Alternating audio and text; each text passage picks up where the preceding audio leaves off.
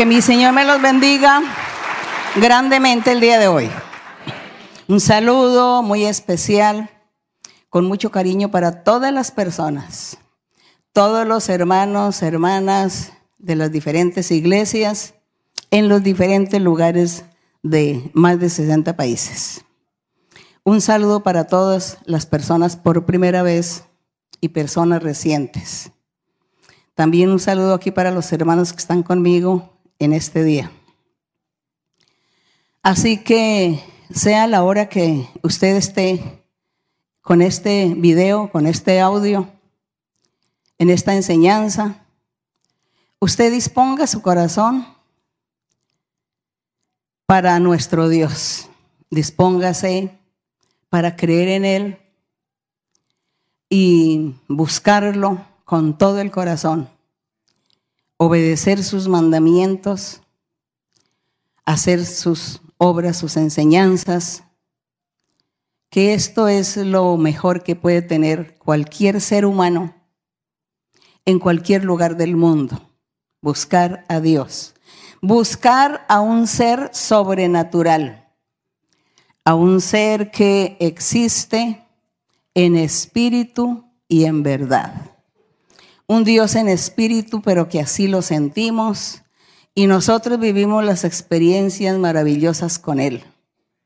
Por eso yo invito a todas las personas, a los por primera vez recientes, a aquellos que solamente los domingos me ven, les invito para que se congreguen en las iglesias, en los diferentes lugares donde ustedes estén, para que ustedes vivan la experiencia con Dios y que Dios les hable, que Dios les hable a través del don de la profecía, que Dios tiene los dones espirituales y los da a sus creyentes para asimismo orar por la gente, para que cada uno reciba un beneficio por parte del Señor. Así que la invitación para todos ustedes. Y en el día de hoy pues seguiremos hablando y contando la historia de la iglesia primitiva, de cómo fue que inició la iglesia primitiva del Señor Jesucristo, cómo fueron sus inicios, sus apóstoles, sus profetas, todas las experiencias buenas y malas que ellos vivieron, pero Dios estaba con ellos. Era lo más importante, así que ustedes pueden sentarse, ubiquen, ubíquense en sus lugares y así pues con todo el corazón alegre, con todo nuestro deseo, nos disponemos para abrir la Biblia. Hoy les cuento que la lectura es muy larga. Son más de 60 versículos que vamos a estar leyendo, pero yo sé que en esos versos que vamos a estar leyendo, y les pido que me disculpen si se me pasa el tiempo, pero es que nosotros aprovechamos Aprovechamos el día domingo para sacarle tiempo a nuestro Dios.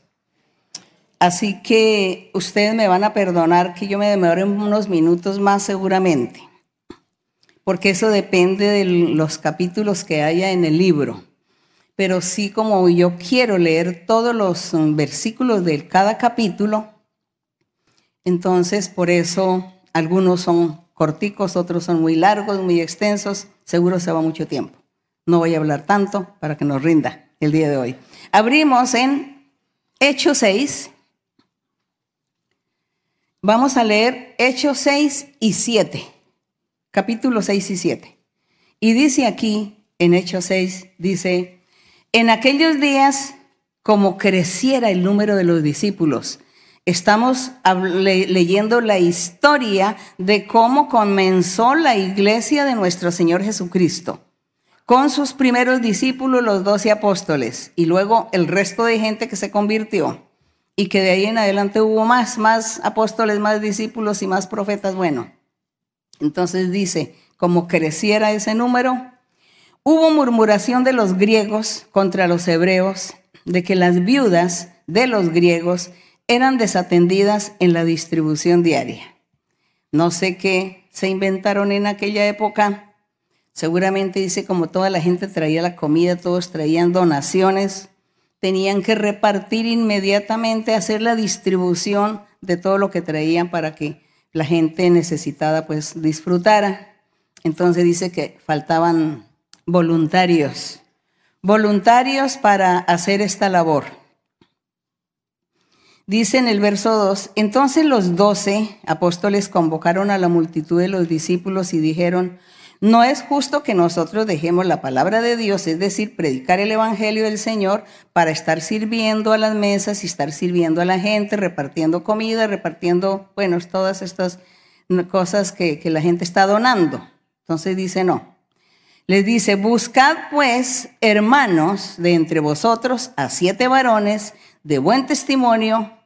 Oigan, hermanos, hermanas, oigan, personas que me escuchan que aquí no era cualquier persona la que había que buscar para hacer esto del voluntariado, porque el voluntariado son los que se ofrecen gratis para ayudar a servir, a repartir, a distribuir. Y dice aquí, siete varones llenos del Espíritu Santo y de sabiduría, y yo agrego, y de buen testimonio, a quienes encarguemos de este trabajo de la distribución de los alimentos y en el 4, y nosotros persistiremos en la oración y en el ministerio de la predicación del Evangelio del Señor. Agradó la propuesta a toda la multitud y eligieron a Esteban, varón lleno de fe, uno de los siete varones era Esteban, dice un varón lleno de fe, lleno del Espíritu Santo, y también eligieron a Felipe, a Prócoro, a Nicanor, a Timón, a Parmenas y a Nicolás, prosélito de Antioquía. Dice, a los cuales presentaron ante los apóstoles quienes orando les impusieron las manos. Y crecía la palabra del Señor, y el número de los discípulos se multiplicaba grandemente en Jerusalén. Gloria a nuestro Dios. También muchos de los sacerdotes obedecían a la fe. Los sacerdotes judíos obedecían a la fe, es decir, a creer en el Señor Jesucristo. Gloria a nuestro Dios, qué maravilla. Yo me imagino cómo fueron aquellas cosas. Y esto me recuerda aquí cuando dice en el verso 7 que crecía la palabra del Señor, crecía y se multiplicaba, porque muchos creían. Recuerdo hace tantos años, no sé, casi 60 digo yo, que en la primera profecía, el primer mensaje del Espíritu Santo, cuando el Señor nos hablaba y decía, yo voy a hacer de este pequeño redil una iglesia grande, y el pequeño redil éramos cuatro, que estábamos orando. Y dice, y de este pequeño redil voy a hacer una iglesia grande aquí en Colombia y en todo el mundo, en todos los países, voy a manifestarme y yo mismo voy a traer a la gente, yo mismo los convertiré. Yo mismo haré todo el milagro y la obra en cada uno, y yo estaré trayendo a todos y la iglesia será grande, habrá mucha gente. Y mucha gente, el Señor hablaba y yo pensaba que eran por ahí 100 personas. Para mí mucha gente eran 100 personas, porque después de ser cuatro, y yo le doy gloria a Dios hoy, hermanos. Hoy cuando nosotros reunimos de pronto algunas iglesias de algún pequeño, de algún estado, reunimos todas las iglesias en un coliseo y reunimos y hay 20 mil y hay 30 mil. Se reúnen cuando se hace el estudio bíblico. Entonces es la maravilla de Dios. Y si vamos a recorrer las iglesias, pues habrá iglesias con número pequeño, pero habrá otras iglesias donde son 2.500, 3.000 los que asisten todos los días o cada ocho días, porque todos los días se hace, se abren las puertas para que la gente venga a glorificar a Dios. Pero el día domingo entonces se reúne la gente. Entonces uno ve siempre hay templo de tres mil personas los domingos. Entonces veo el cumplimiento de la palabra de Dios porque Dios es poder y Dios vive y Él existe y Él lo que habla lo cumple. Dios lo que promete lo cumple así como este verso 7. Crecía y se multiplicaba la gente porque era el poder de Dios. El Espíritu Santo es el encargado de traer a la gente a la congregación, Ningún ser humano con su poder, con su sabiduría, con sus habilidades que tenga, no es capaz de convencer al otro ser humano a traerlo y a decirle quédese aquí. Ninguno puede hacer estas cosas. Pero el Espíritu de Dios sí es el que hace ese milagro. Y la iglesia viene y la gente viene porque el Espíritu Santo los trajo. A todos ustedes el Espíritu Santo los ha traído a este lugar.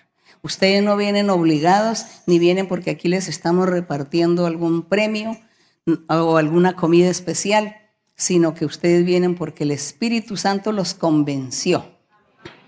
Entonces, gloria a nuestro Dios, que es la obra que hace el Espíritu del Señor y esta es la gran diferencia que tenemos nosotros con otras denominaciones cristianas que dicen ser cristianos y ellos nos preguntan que cómo es que en su iglesia de ellos hay poquita gente y que por qué en nuestra iglesia hay mucha gente, que qué es la fórmula, que cuál es la fórmula.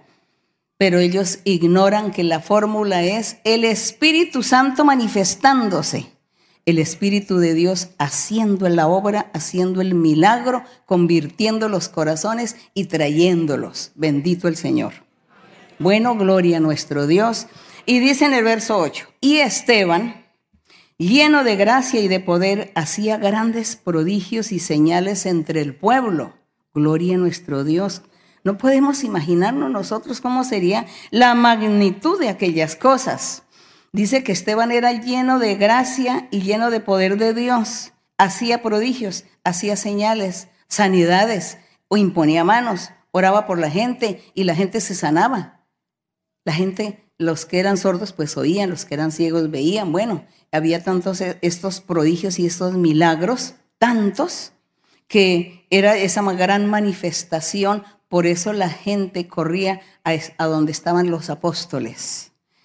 Y dice que en el 9, y dice, entonces se levantaron uno de la sinagoga llamada de los libertos y de los de Sirene, de Alejandría, de Cilicia, de Asia, disputando con Esteban, pero no podían resistir a la sabiduría y al espíritu con que hablaba. Gloria al Señor. Ellos discutían según sus conocimientos, según su retórica, según su preparación intelectual que habían tenido en las escuelas filosóficas y sin embargo Esteban lleno del Espíritu Santo, pues era Dios el que le daba las palabras para que él pudiera expresarse allí con aquella gente. Y dice en el 11, dice que entonces sobornaron a unos para que dijesen que le habían oído hablar palabras blasfemas contra Moisés y contra Dios, es decir, levantaron testigos falsos para que fueran a atestiguar ante los grandes, ante los, gobiernos, los gobernantes, y acusaban a Esteban de blasfemo. Y, y, aquí en el 12 dice, y soliviantaron al pueblo, a los ancianos y a los escribas, y arremetiendo le arrebataron al pobre Esteban y le trajeron al concilio. Y pusieron testigos falsos que decían, este hombre no cesa de hablar palabras blasfemas contra este lugar santo y contra la ley de Moisés. Pues le hemos oído decir que ese Jesús de Nazaret destruirá este lugar y cambiará las costumbres que nos dio Moisés. Y aquí, pues ellos habían interpretado literalmente lo que el Señor, sí una vez había dicho el Señor, yo voy a destruir este templo y en tres días lo voy a nuevamente a construir. Pero dice que él estaba hablando era de sí mismo, de su templo, que él moriría y resucitaría al tercer día. Pero aquellos que tenían oídos materialistas, que no entendían ni querían creer en el Señor, interpretaron, tergiversaron mal la doctrina. Y por eso cuando Esteban predicaba, que el Señor, el Señor estaría cambiando las cosas y que vendría una nueva era o un nuevo método de salvación para la gente, porque todo lo que había existido ya quedaba en el olvido, ya estaba anulado. Entonces ellos interpretaron y por eso dijeron que estaba blasfemando contra Moisés y contra la ley. Entonces, estas fueron las falsas acusaciones. Y el 15, entonces todos los que estaban sentados en el concilio, al fijar los ojos en él, vieron su rostro como el rostro de un ángel. Gloria al Señor, que Dios estaba allí con él y Dios lo estaba ayudando también a Esteban. En el capítulo 7, ahora vamos a entrar al capítulo 7, que sigue el mismo tema de Esteban. Dice, el sumo sacerdote dijo entonces, ¿es esto así? Y él dijo, varones hermanos y padres, oíd. El Dios de la gloria, es decir, que comienza Esteban a defenderse a, defenderse ante ese concilio que en ese momento estaba él ahí al frente. Dice, el Dios de la gloria apareció a nuestro padre Abraham estando en Mesopotamia antes que morase en Harán y le dijo, sal de tu tierra y de tu parentela y ven a la tierra que yo te mostraré. Entonces salió de la tierra de los caldeos. Aquí comienza Esteban a narrar todo lo que sucedió cuando Dios le hizo el llamamiento a Abraham y a los patriarcas en la antigüedad. Él comienza a narrar para defenderse en ese momento que estaba ante los gobernantes.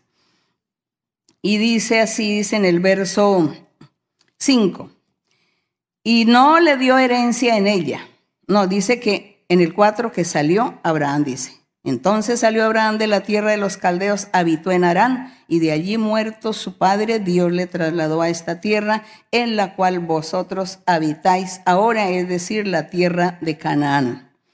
Y no le dio herencia en ella ni aún para asentar un pie, pero le prometió que se la daría en posesión y a su descendencia después de él, cuando él aún no tenía hijo. Y le, di, y le dijo Dios así a Abraham, que su descendencia sería extranjera en tierra ajena y que los reducirían a servidumbre y los maltratarían por cuatrocientos años. Esto hablando cuando Jacob y su familia se fueron a vivir a Egipto y allí estuvo el pueblo 430 años y fueron esclavos de los egipcios. En el verso 7 dice, mas yo juzgaré, dijo Dios, a la nación. Aquí está eh, Esteban haciendo el recuento de lo que Dios le había dicho a Abraham, de cómo sucedieron las cosas. Y le dice, y dice en el verso 7, mas yo juzgaré, dijo Dios a Abraham, a la nación de la cual serán siervos, y después de esto saldrán y me servirán en este lugar llamado la tierra de Canaán. Y le dio el pacto de la circuncisión, porque Dios, recordemos nosotros, aquí yo le agrego un poquito, que recordemos que Dios le dijo a Abraham que se circuncidara y le enseñó y que él empezó e inició lo de la circuncisión, que fue ese pacto que Dios hizo con él y dijo que todo aquel hombre, varón que se circuncidara, sería añadido al pueblo de Israel. Entonces en el verso 8 dice, y le dio el pacto de la circuncisión, y así Abraham engendró a Isaac y le circuncidó al octavo día, e Isaac a Jacob y Jacob a los doce patriarcas. Los patriarcas, movidos por envidia, vendieron a José para Egipto, pero Dios estaba José. Recordamos nosotros esta historia de José, el hijo de Jacob, que sus hermanos lo vendieron a unos mercaderes y lo llevaron a Egipto. Y José allí estuvo en Egipto y eh, al final estuvo allí, fue el segundo del rey, porque Dios le dio gracia y lo bendijo y por eso el rey confiaba en José y allí él fue casi también como un gobernante, el segundo del rey. Y de esa manera fue que el pueblo de Israel fue bendecido, digamos, Jacob con sus doce hijos. Dios los bendijo cuando se fueron a Egipto. Fueron esclavos y, servían, pero de todas maneras nunca les faltó la comida. Y estuvieron allí 430 años hasta que Dios se acordó de sacarlos, que esto aquí dice la historia que está contando Esteban. Entonces dice aquí que después, como Dios estaba con José, en el verso 10, y le libró Dios a José de todas sus tribulaciones y le dio gracia y sabiduría delante de Faraón, rey de Egipto, el cual lo puso por gobernador sobre Egipto y sobre toda su casa. Vino entonces hambre en toda la tierra de Egipto y de Canaán y grande tribulación, y nuestros padres no hallaban alimentos. Nuestros padres se estaba refiriendo a Jacob y a sus once hijos. Cuando oyó Jacob que había trigo en Egipto, envió a nuestros padres la primera vez, es decir, a sus hijos, a los hijos de Jacob.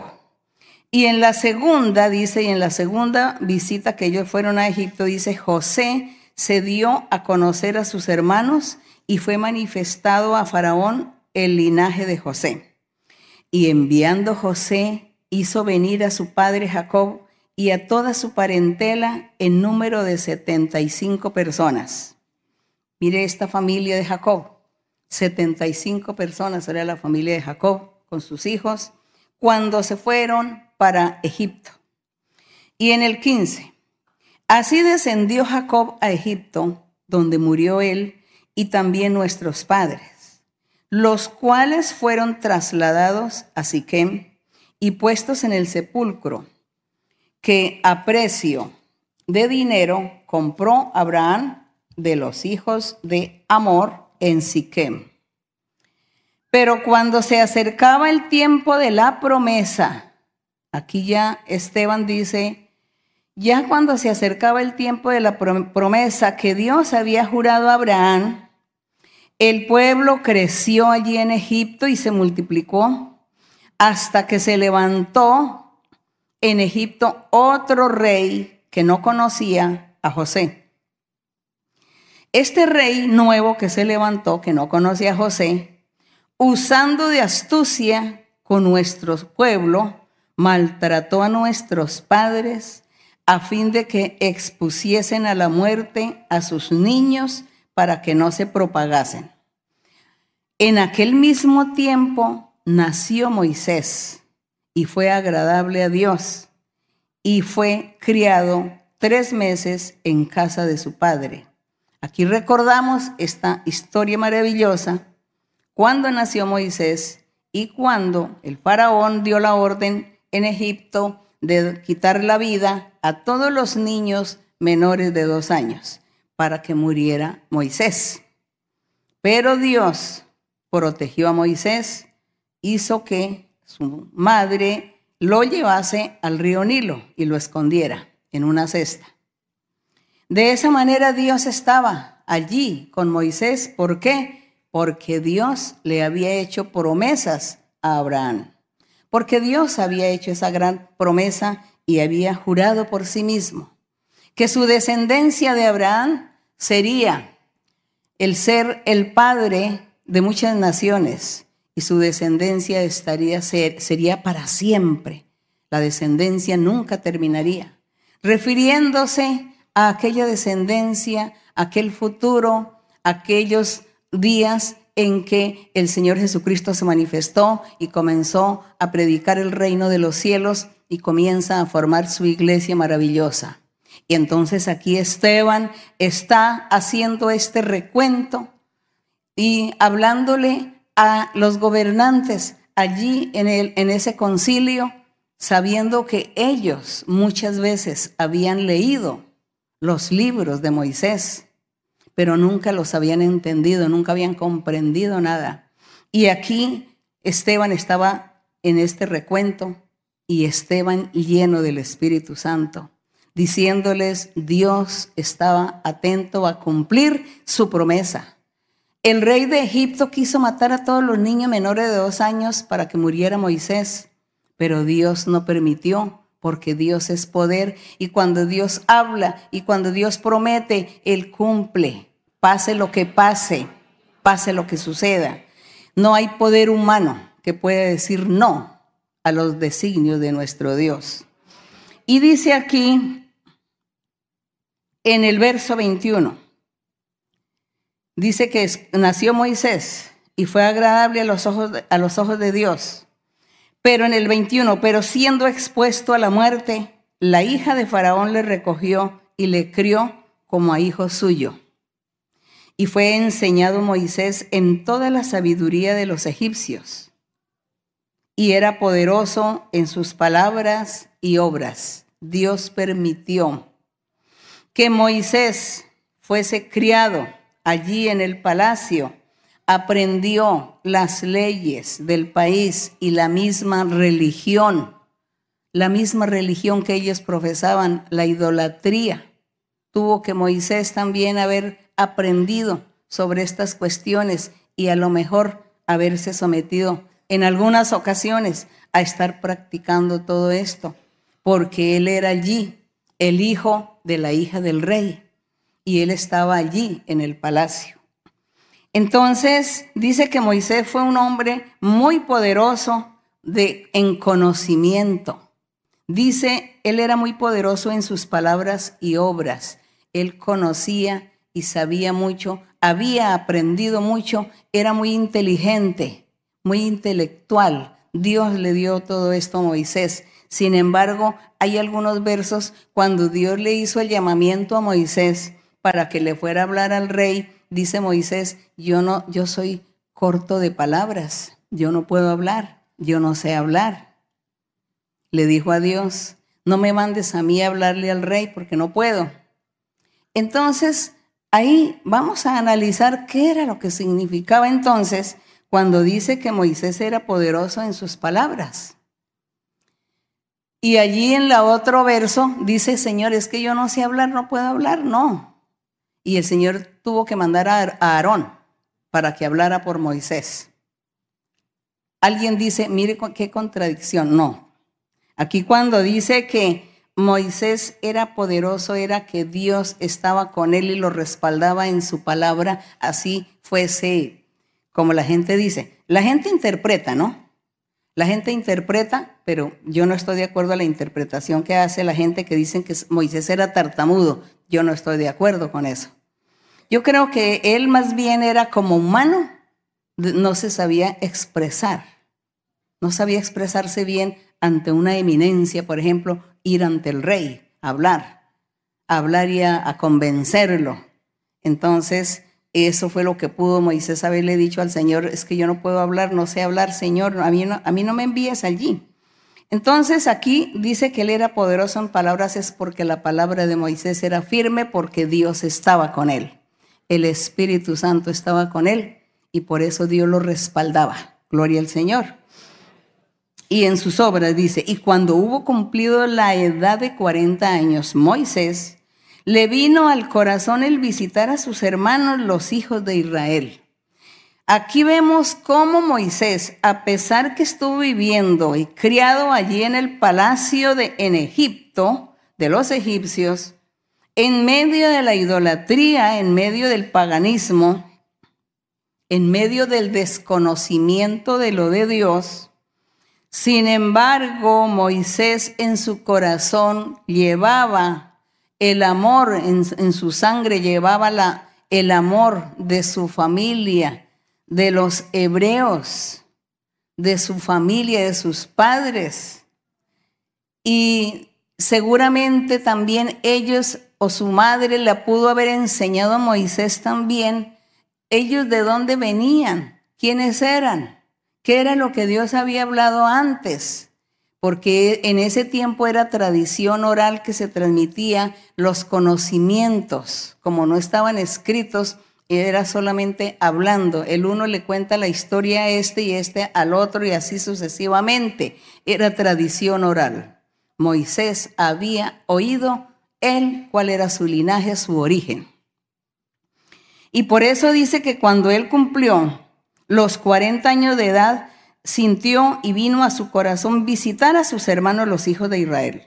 Y al ver a uno que era maltratado, lo defendió, e hiriendo al egipcio, vengó al oprimido. Pero él pensaba que sus hermanos comprendían que Dios les daría libertad por mano suya, mas ellos no lo habían entendido así. Al día siguiente se presentó a unos de ellos que reñían y los ponía en paz, diciendo, varones hermanos, les decía Moisés porque dice que vio a, esta, a estos que estaban en una riña y él los puso en paz, pero eran de, de los mismos hebreos. Y Moisés intervino y les dice, varones hermanos, ustedes son hermanos, ¿por qué se maltratan el uno al otro? Entonces, el que maltrataba a su prójimo le rechazó y le dice, ¿quién te ha puesto a ti por gobernante y juez sobre nosotros? Es decir, lo menospreciaron, echaron abajo esta orientación, este consejo, pues esta intervención de paz, porque ellos no sabían ni entendían ni habían comprendido jamás que Moisés era algo familiar, cercano, era pariente de ellos, era hebreo. Ellos no lo habían entendido así. Y por eso lo rechazan y le dice, ¿quién te puso por gobernante? ¿Quién te puso por juez de nosotros? ¿Quieres tú matarme como mataste al egipcio? ¿Mm? esas fueron las gracias, las palabras de agradecimiento que le dieron a Moisés por haber defendido a un hebreo de las manos del egipcio. Entonces le dice, tú también nos quieres, me quieres matar así como hiciste con el egipcio. Y dice en el 29 que Moisés cuando escucha esta palabra huye inmediatamente y se fue a vivir al extranjero en la tierra de Madián. Y allí en Madián se fue a vivir y dice que allí ya formó un hogar y dice que tuvo dos hijos allí. 30. Pasados 40 años, todo esto que estoy leyendo es el recuento que Esteban le estaba haciendo a los gobernantes allí en el concilio. Pasados 40 años, un ángel se le apareció en el desierto del monte Sinaí, se le apareció a quién? A Moisés, en la llama de fuego de una zarza. Dice que pasaron 40 años, así que Moisés vivió allí 40 años, formó su hogar y empezó pues a trabajar allí con la familia de la esposa y nada, nada pasaba, pero llegó el día en que se tenía que cumplir la palabra de Dios, cumplimiento de promesa del Señor.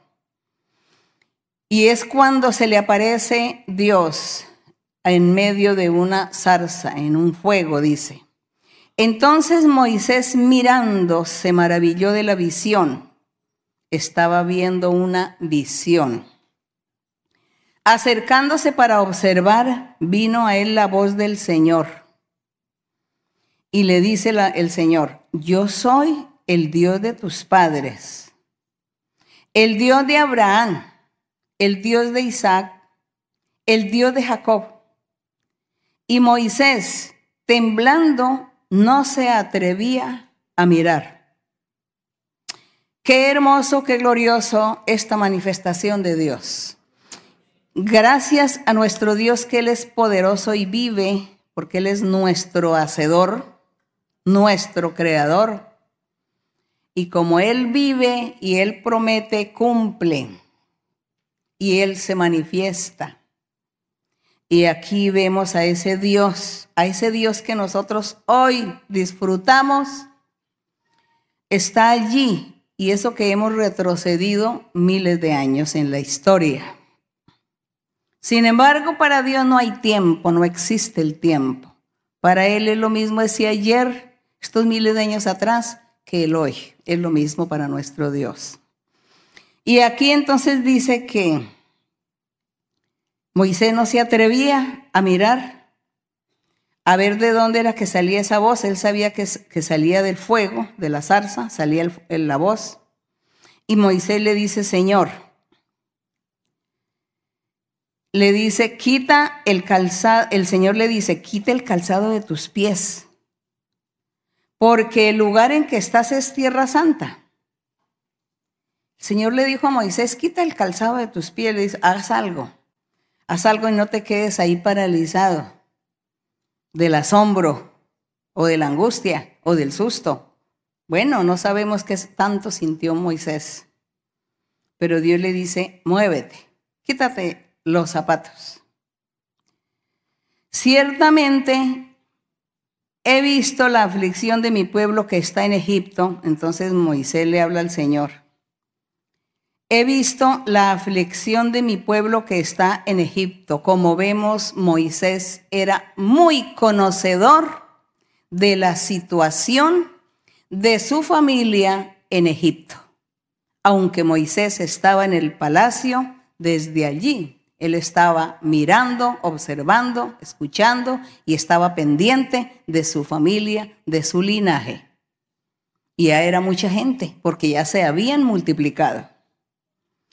Y él le dice, ciertamente he visto la aflicción de mi pueblo que está en Egipto y he oído su gemido y he descendido para librarlos. Ahora pues, ven, te enviaré a Egipto, Dios hablándole a Moisés. Dios hablándole a Moisés que él estaba viendo las aflicciones y recordemos que Dios le dijo a Abraham, le dijo, de cierto, tendrán que vivir allí en Egipto como esclavos, tu descendencia por un tiempo va a vivir en Egipto como esclavos, le dijo Abraham. Y así sucedió porque cuando fue José a Egipto, pues allí, por causa del hambre, les tocó moverse, trasladarse a Egipto, José y toda su familia, y allí Moisés veía de lejos a aquellos, veía a su, a su mamá que lo crió, porque dice que la mamá lo crió. Entonces ella le inculcó a Moisés todo lo acontecido y seguramente le contó las historias. Pero por su parte Moisés tenía que sujetarse, someterse a las leyes de Egipto y aún a la misma religión. Pero aquí cuando Dios se le aparece a Moisés en esta llama, en esta zarza, y, el Señor le dice a Moisés, quítate ese calzado, esta tierra en que tú estás es santa porque era se trataba de, de, la tierra de la tierra de Canaán. Y allí en esa tierra de Canaán, pues de ahí fue donde se, se surgió las tribus cuando reparten y empiezan las tribus a formarse el pueblo, el territorio con las doce tribus, la repartición de tierras. Y en ese lugar entonces cuando Dios elige a Judá y allí como capital es Jerusalén. Entonces, es ese mismo terreno, es ese mismo lugar donde está, donde un futuro sería Jerusalén, la ciudad de Jerusalén, donde se construiría el templo del Señor. Y por eso Dios le decía a Moisés que se quitara el calzado porque esa tierra que estaba él pisando era, era tierra santa, porque Dios la había apartado para un fin. Por eso era tierra santa, porque Dios la había separado y apartado y él tenía su proyecto al futuro, su plan, que era lo que iba a hacer allí en ese sitio, formar la ciudad de Jerusalén, y allí estaría el templo. Y allí entonces el pueblo tendría que ir a adorar y a glorificar a Dios al templo. Y Dios veía la aflicción del pueblo. Acá en el verso 34, cuando Dios le dice aquí a Moisés, yo he visto la, aflicción de mi pueblo, el gemido, y por lo tanto yo he bajado o he descendido a librarlos. Después de 430 años. Y dice el Señor, le dice a Moisés, y yo te voy a enviar a ti. Yo te voy a enviar a ti porque yo los voy a librar a ellos, los voy a, a salvar, los voy a sacar de Egipto, y serás tú el que tienes que hacer este trabajo, esta labor. Y en el verso 35 sigue contando Esteban, dice, a este Moisés, dice Esteban, a este Moisés, a quien habían rechazado diciendo, ¿quién te ha puesto por gobernante y por juez? A este lo envió Dios. Pero es que ¿por qué Esteban resaltó el menosprecio? Porque dice que Moisés estaba defendiendo a sus hermanos los hebreos en la riña. Y ellos dijeron, ¿y tú quién, quién te puso por gobernante? Fueron tan mal agradecidos que no quisieron agradecerle a Moisés esto que estaba haciendo. Y por eso Esteban resaltó ese verso. Así como ellos fueron tan mal agradecidos que no aceptaron que Moisés los defendiera, así hoy, hoy es igual. Pudo haberle dicho Esteban, hoy es igual. Estos que me están calumniando, que están diciendo todas estas que yo hablo blasfemias contra Moisés, contra la ley, estos son unos mal agradecidos. ¿Por qué? Porque han visto los milagros, han visto las señales que Dios ha hecho a través de nosotros, pudo haberles dicho Esteban. Y eso fue lo que Esteban les quería decir a ellos, que veían los milagros y veían los prodigios que el Señor hacía y a ellos nunca les interesó, nunca les importó estas cosas, sino por el contrario, levantaron falsos testigos para irse en contra de los siervos de Dios. Y es por eso que aquí vuelvo a leer el verso 35 cuando Esteban dice a este Moisés a quien habían rechazado y diciéndole, ¿quién te ha puesto por gobernante y juez? A este lo envió Dios como gobernante y libertador por mano del ángel que se le apareció en la zarza. Este los sacó habiendo hecho prodigios y señales en tierra de Egipto y en el Mar Rojo y en el desierto por 40 años. Está Esteban recordándoles y testificándoles que ese Moisés, Dios lo había dotado de poder y de sabiduría y era lleno de Dios y que por eso Dios había hecho muchas señales en Egipto y también la señal del Mar Rojo y en el desierto durante 40 años. Todo este recuento que Esteban está haciendo a ellos seguramente no sirvió. Vamos a seguir leyendo porque vamos a darnos cuenta cómo ellos fueron solamente oidores, pero ni siquiera fueron capaces de aceptar. Por el contrario, fueron más rebeldes y duros de corazón necios y desleales a la palabra verdadera del Señor. En el verso 37, este Moisés es el que dijo a los hijos de Israel, profeta os levantará el Señor vuestro Dios de entre vuestros hermanos, como a mí, a él oiréis. Eso está la profecía en Deuteronomio 18, 15 al 18 está esa profecía. Cuando Dios habló a Moisés y le dijo que él iba a levantar al futuro un profeta como Moisés, que estaría levantando el Señor entre sus hermanos y que a ese profeta perfecto que él levantaría tendrían que oírlo todos. Y por eso sigue Esteban recalcando y enseñando que él estaba predicando a Jesús de Nazaret, al sumo sacerdote, a ese sacerdote que Dios había puesto en reemplazo de Moisés. Y aquí seguimos leyendo en el verso 38 y dice, este es aquel Moisés que estuvo en la congregación en el desierto con el ángel que le hablaba en el monte Sinaí y con nuestros padres y que recibió palabra de vida que darnos, al cual nuestros padres no quisieron. Es que Esteban está resaltando, este es aquel Moisés. Jesús de Nazaret es aquel Moisés que estuvo en esa congregación. Aquí el verso 39. Al darnos nuestros padres no quisieron obedecer, al cual, dice al cual, a ese sacerdote a ese profeta, los padres en la antigüedad no quisieron obedecerle.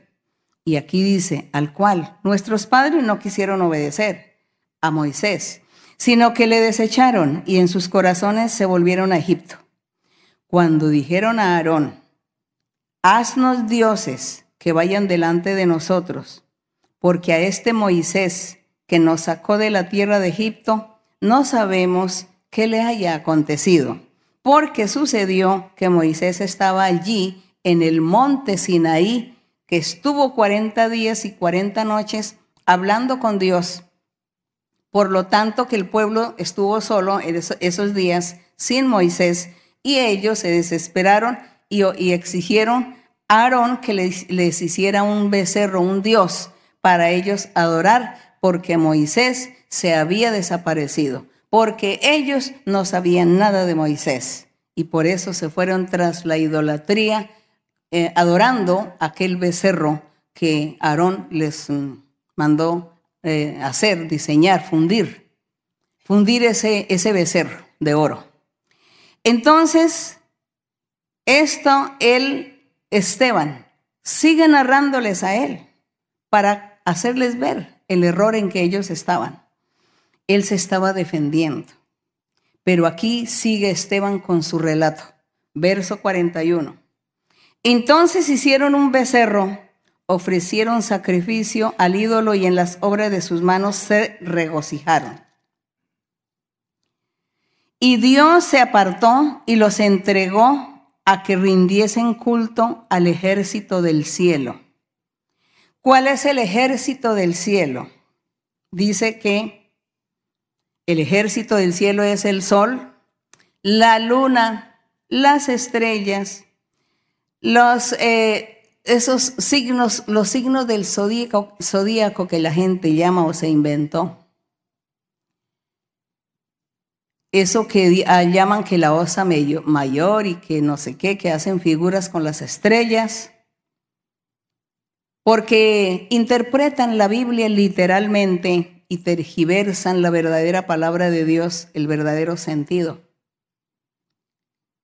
Los planetas porque no están al alcance de la vista humana y si no también ya les tenían un altar a algún planeta. Pero entonces le tienen altar y veneran es a lo que se ve.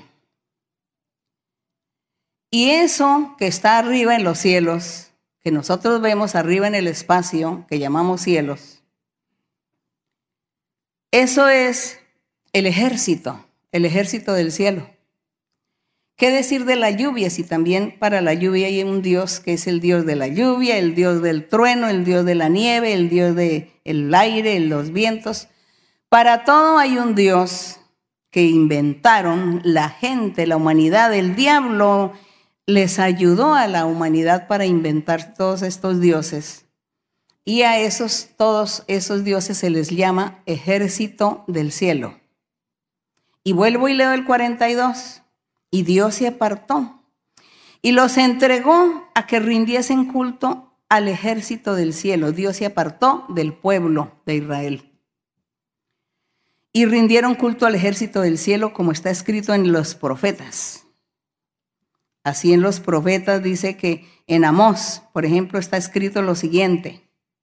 Dios dice, ¿acaso me ofreciste víctimas y sacrificios en el desierto por 40 años, casa de Israel, ¿cuándo me ofreciste? Antes bien, no me hicieron nada, pero sí que hicieron. Llevaron el tabernáculo de Moloch, un dios pagano, un dios, un ídolo, y la estrella de vuestro dios Renfán, figuras que os hicisteis para adorarlas os transportaré pues más allá de Babilonia como castigo. Esto el Señor lo profetizó por la boca del profeta Amós. Porque todos estos castigos Dios los iba a dar porque esto fue lo que hizo el pueblo. Y esto es lo que Esteban estaba recordándoles a esos sacerdotes gobernantes que estaban allí, que lo iban a juzgar, lo iban a condenar. Y él se defiende primero enseñándoles la doctrina, la palabra de Dios, recordándoles las malas acciones que ellos habían hecho y estaban haciendo también en ese momento y todo lo malo que iban a hacer porque lo iban, iban a condenar un inocente. Pero ellos se, se convirtieron en oidores, solamente se limitan aquí a escuchar. Pero nosotros nos estamos deleitando en esta historia porque estamos conociendo más a Dios. Estamos conociendo que Dios es misericordioso y que Dios ama a aquel que le respeta y le valora y le ama también con todo su corazón y le busca y le obedece y cree en Él. Él es misericordioso con estas gentes. Por eso nosotros tenemos que aprender el camino del Señor. Aprendamos el camino de Dios y sigámosle para ser felices, porque Dios da la felicidad. Por ahí decía la gente, decían un dicho, un refrán en el mundo y dice, no busque la felicidad porque no existe. Y tienen razón. ¿Cómo se va a buscar la felicidad si no existe? La felicidad la da el Altísimo, el Creador, Dios. Él es el que da la felicidad. Bendito el Señor. Entonces seguimos aquí en el recuento de Esteban. Dice, tuvieron nuestros padres el tabernáculo del testimonio. Pero me gustaría que ustedes no se les vaya a olvidar este verso 42 donde dice que Dios se apartó de su pueblo, de los suyos, se aparta y se enoja porque ellos comienzan a rendir culto a ese ejército de los cielos. Solo unas estrellas, truenos, lluvias, nieve, nubes, etcétera árboles, lagunas, mares, agua, ríos, etc. Todo eso, el ejército de los cielos. Y cuidémonos nosotros hoy, porque nosotros no estamos por aquí la gente, el mundo no está ya tan lejos de estar haciendo lo mismo.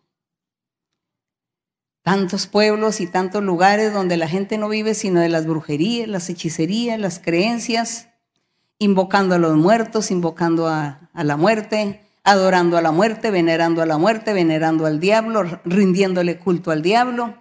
Hasta una religión que se adora al diablo y eso ya existe. Entonces, ¿cómo está esta humanidad? ¿Mejor o peores que el pueblo de Israel en la antigüedad? Que este pueblo en la antigüedad.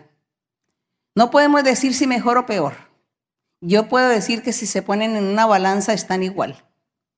El mundo así está. El mundo sin el conocimiento de un Dios verdadero, sin el conocimiento de Él. El mundo que no cree en Él, que no busca. Pero nosotros, nosotros sí damos testimonio que Él existe y que Él se manifiesta y que Él nos hace felices y que Él vive y que a Él hay que adorarlo y hay que amarlo y que Él nos abre puertas de bendición donde quiera que estemos. Eso sí lo podemos testificar y hemos visto milagros y señales, no solamente en esta época cuando estaba Esteban allí haciendo milagros y predicando el Evangelio, sino que nosotros hoy también vemos la mano de Dios con nosotros. Gloria al Señor. Entonces seguimos nuestro relato. Tuvieron nuestros padres el tabernáculo del testimonio en el desierto, como había ordenado Dios cuando dijo a Moisés que lo hiciese conforme al modelo que había visto. Recordemos que Dios le dijo a Moisés que hiciera un tabernáculo para que el pueblo fuera a adorar a nuestro Dios. Y Moisés hizo ese tabernáculo. En el 45, el cual, es decir, recibido a su vez por nuestros padres, es decir, el tabernáculo, cuando una vez estuvo ya hecho, construido, diseñado, erigido, lo introdujeron con Josué al tomar posesión de la tierra de los gentiles, a los cuales Dios arrojó de la presencia de nuestros padres hasta los días de David. Aquí está contando que hicieron ese tabernáculo y que cuando el pueblo llegó al, Jordán, Allí el río Jordán se abrió y ellos pasaron a pie. Pasaron y llegaron a la tierra de, Canaán, ya no por mano de Moisés, porque Moisés había muerto, sino por mano de Josué. Y llegaron y entraron a la tierra de Canaán con el tabernáculo y allí, en un lugar específico, guardaron el tabernáculo del Señor, que había estado funcionando por 40 años en el desierto. Eso es lo que Esteban está narrando en el verso 45. 46. Este halló gracia delante de Dios y pidió proveer tabernáculo para el Dios de Jacob. Aquí está hablando ya de David, que cuando ya estaba el rey David, David dijo que él quería construir un templo para nuestro Dios porque todos eh, los años que habían pasado, el templo del Señor era un tabernáculo que era movido o trasladado de parte en parte. Y David dijo, ya no es justo que el tabernáculo esté de parte en parte, que lo estén moviendo, trasladándolo. Él debe tener su lugar propio específico. Y es cuando David quiere hacer un templo físico ya para que quede ahí quieto. Y Dios le dijo que él no lo podía hacer sino Salomón su hijo. Entonces aquí en el verso 46 dice, este halló gracia delante de Dios y pidió proveer tabernáculo para el Dios de Jacob es decir, David. Mas Salomón fue el que edificó esa casa, ese templo, ese palacio. El 48. Si bien el Altísimo no habita en templos hechos de mano, como dice el profeta. El profeta Isaías en, el capítulo 66 de Isaías dice, el cielo es mi trono, la tierra el estrado de mis pies, ¿Qué casa me edificaréis? dice el Señor. ¿O cuál es el lugar de mi reposo? ¿No hizo mi mano todas estas cosas? Entonces, por eso dice que aunque Salomón fue el que hizo el templo, sin embargo, ellos sabían que Dios había dicho que en, la tierra nadie le podría edificar un templo físico porque Dios no podría habitar con los humanos como físico en la tierra porque él dijo que su trono era en el cielo y que la tierra era solamente para poner sus pies. Así que Dios les dijo, ustedes cuál casa me van a edificar. No, no me van a edificar ninguna casa, porque la casa que yo quiero es espiritual. Y la casa que yo quiero, decía el Señor, la va a edificar Jesucristo de Nazaret y será un templo espiritual donde el corazón del Hijo de Dios o la hija de Dios, el creyente que busca, ama a Dios y cumple sus mandamientos, Él es el digno. En el corazón de estas personas está el templo de Dios. Así que nosotros aspiramos a ser el templo de nuestro Dios.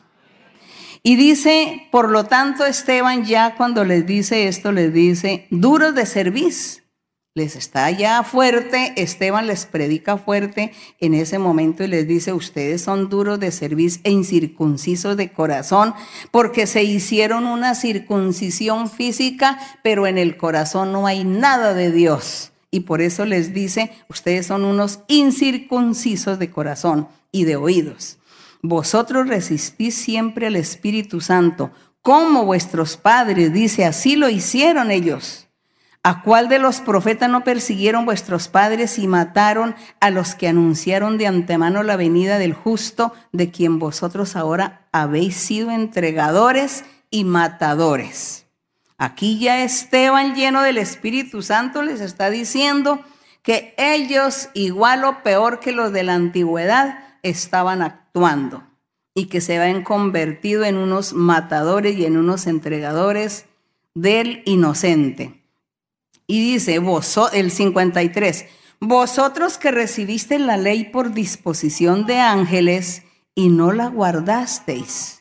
Cuando dice que, ellos recibieron la ley por disposición de ángeles, está refiriéndose en la época cuando Dios le habló a Abraham a través de tres personajes que llegaron tres ángeles a la casa de Abraham y ahí Dios le habló y le hizo la promesa, serás padre de muchas naciones, sal de tu tierra, vete a un lugar que yo te enseñaré. Eso fue lo que sucedió y por eso él aquí dice que esa ley la habían recibido por disposición de ángeles. Dice, oyendo estas cosas, cuando ellos escucharon, aquí ya vamos a, estar en el momento en que Esteban ya va a ser juzgado. Entonces Esteban les está diciendo la verdad y les está diciendo, ustedes son peores que en los de la antigüedad. Hicieron cosas peores. Ustedes siempre desobedeciendo a Dios, se salieron de los parámetros. Y cuando les dice eso, entonces dice en el 54 que todos se enfurecieron. Dice, se enfurecieron en sus corazones y curgían los dientes, pero Esteban lleno del Espíritu Santo, puesto los ojos en el cielo, vio la gloria de Dios, bendito el Señor. Dios como lo premió, premió a Esteban vio la gloria de Dios y vio a Jesús que estaba sentado al lado derecho del Padre de Dios. Dice, y dijo, he aquí veo los cielos abiertos y al Hijo del Hombre que está a la diestra, a la mano derecha de Dios está. Bendito el Señor. Claro, él estaba viendo, esa, viendo a Dios y por eso pues él ni se daba cuenta de lo que estaba sucediendo ahí en ese concilio. Pero entonces dice que sus enemigos y todo lo que lo estaban juzgando, dice, dando grandes voces, se taparon los oídos y arremetieron a una contra el pobre Esteban. Pobre digo yo, pero la carne de él, su físico, porque realmente su, su espíritu y todo de Esteban estaba con Dios en ese momento. Echándole fuera de la ciudad le apedrearon y los testigos pusieron sus ropas a los pies de un joven que se llamaba Saulo. Apedreaban a Esteban mientras él invocaba y decía, Señor Jesús, recibe mi espíritu, porque él estaba viendo al Señor Jesús. Gloria al Señor. Y puesto de rodillas, yo creo que él ni siquiera sintió el dolor físico de esas piedras que le llegaban a su cuerpo, que lo destruyeron, él no sintió eso porque él estaba lleno del Espíritu y viendo al Señor, allí el Señor sentado en un trono, pues ¿quién va a sentir un dolor físico? Nadie. Yo creo que él no sintió eso por estar embelesado viendo al Señor. Y puesto de rodillas, clamó a gran voz, Señor, no les tomes en cuenta este pecado. No, no tenía ni siquiera dolor porque les dijo, ni siquiera les tomes en cuenta. Y habiendo dicho esto, pues durmió o murió pues durmió su carne. Pero él feliz en el Señor, porque Dios estaba ahí con él, lo fortaleció. Dios permitió pues que él muriera, porque así lo había dicho el Señor. Ya les había dicho eso a los apóstoles. Les había dicho, ustedes tienen que van a estar expuestos a la muerte, a la persecución. Los buscarán para matarlos, para quitarle la vida. Pero no se preocupen porque el galardón de ustedes está en los cielos. Y el galardón es muy grande en los cielos.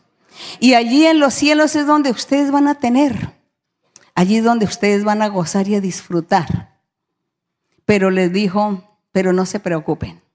Porque en ese momento difícil y duro de la vida, el Señor iba a estar con ellos. Y así fue. El Señor estuvo ahí con Esteban. El Señor no permitió que él sintiera ningún dolor, ningún sufrimiento. Quizá le dolió más a los que estaban mirando, pero ese es nuestro Dios. Ese es nuestro Dios poderoso que Él determina, ordena, dispone y nadie, nadie puede impedir o decir no, Señor, no quiero hacerlo, no quiero hacer, no quiero. Sino decir, Señor, heme aquí, haz tu voluntad, Señor. Todo lo que sea para la honra y la gloria tuya. Pero aquí vemos cuán difícil, cuán difícil fueron los inicios de la predicación del Evangelio de nuestro Señor Jesucristo. Hoy nosotros vivimos un mundo, una época muy diferente, gobiernos, tecnología, ciencia, mm, bueno, a muchos cambios, muchas leyes. Hoy hay muchas leyes, hay muchas cosas. Hoy nosotros también somos perseguidos por el enemigo, pero de una manera diferente. Hoy el enemigo no nos busca para quitarnos la vida por predicar. No, el enemigo ya, a nosotros ya no nos busca para quitarnos la vida por estar predicando el Evangelio del Señor, sino que el enemigo nos persigue de otra forma diferente, distinta. Ya él, ya él no se preocupa por eso, ya para qué, para qué voy a ir a, a, perseguirlos por esto si ya todo el mundo en las naciones, los pueblos, las ciudades ya aceptan la religión, la aceptan, hay un respeto, hay que respetar, entonces hay libertad religiosa entonces yo hoy los voy a perseguir de otra manera. Eso es lo que dice el enemigo.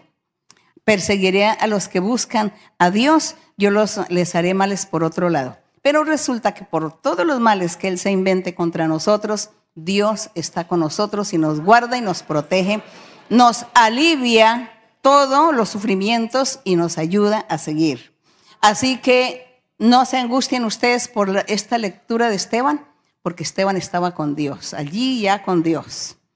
Esto sucedió al principio del Evangelio de Cristo. Hoy suceden otras cosas diferentes, pero eh, de igual forma, siempre tendremos a ese enemigo con nosotros, pero las oraciones, el Señor nos ha enseñado que con las oraciones nosotros triunfaremos. Dice que la oración del justo puede mucho.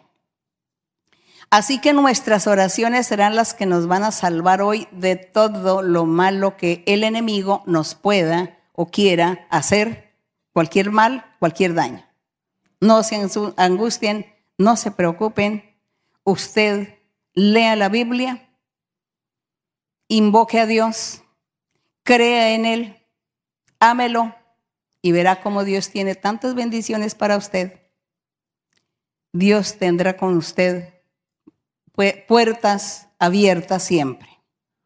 Los invito para seguir adelante, vamos a orar a nuestro Dios y vamos también a pedirle a Dios por las enfermedades y a pedirle a Dios que nos liberte también de, que liberte a la, a la gente de brujerías, de maldiciones, de hechizos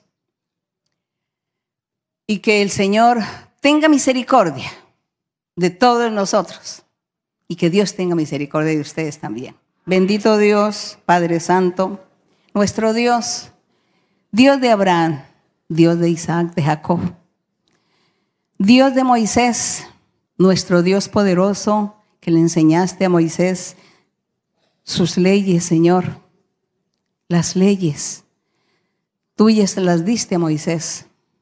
Y tú le enseñaste a él para que él nos enseñara a nosotros. Y ahí quedaron los escritos y han quedado las experiencias, los relatos, las historias de cómo vivió la gente desde el principio, cómo fue difícil el comienzo de la predicación del Evangelio. Pero gracias Señor porque el día de hoy nosotros ya no tenemos que tener miedo o temor por esa clase de persecución porque ya tú nos has ayudado en el mundo, has ayudado con los gobiernos para poner reglamentos y leyes y respetar y que todos tengamos derechos. Y todo esto lo has hecho en todo el mundo, Señor, sin que la gente se dé cuenta. Y todo lo has hecho, Señor, para cuidarnos, para protegernos y para que nosotros podamos vivir la vida, disfrutar la vida, vivir y andar y salir, viajar, andar por algún lugar muy bien, con libertad, sin temor ni miedo de que nos persigan para quitarnos la vida, porque eso ya no existe hoy, Señor. Gracias a ti. Gracias, Señora, que tú, a medida que va pasando el tiempo, vas ordenando todas las cosas para beneficios de muchos para beneficio de todos aquellos que aman tu nombre, tu palabra, tus caminos y que te siguen, que quieren hacer tu voluntad. Ayúdanos, Señor, a nosotros a seguir tu camino y a hacer tu voluntad, a agradarte en todo, a cumplir tus mandamientos. Gracias, Padre Santo, en el nombre glorioso de Cristo Jesús. Te damos la honra, la gloria y la alabanza.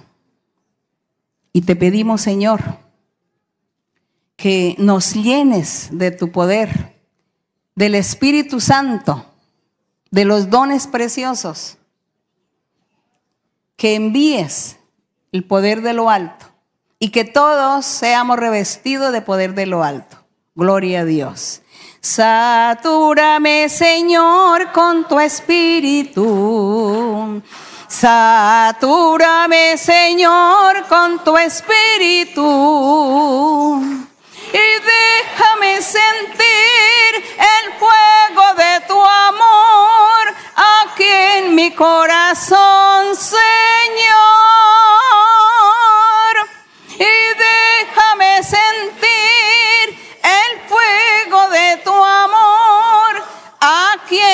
Corazón, Señor. Satúrame, Señor, con tu espíritu. Satúrame, Señor, con tu espíritu. Y déjame sentir el fuego de tu amor aquí en mi corazón, Señor déjame sentir el fuego de tu amor aquí en mi corazón, Señor. Gloria a nuestro Dios. Gracias al Señor. Muchas gracias a todos ustedes. Que mi Dios les bendiga. Un abrazo fuerte para los niños del besito y Dios esté con ustedes. Gracias, gracias, gracias. Gracias hermanos también a ustedes. Que mi Dios los bendiga.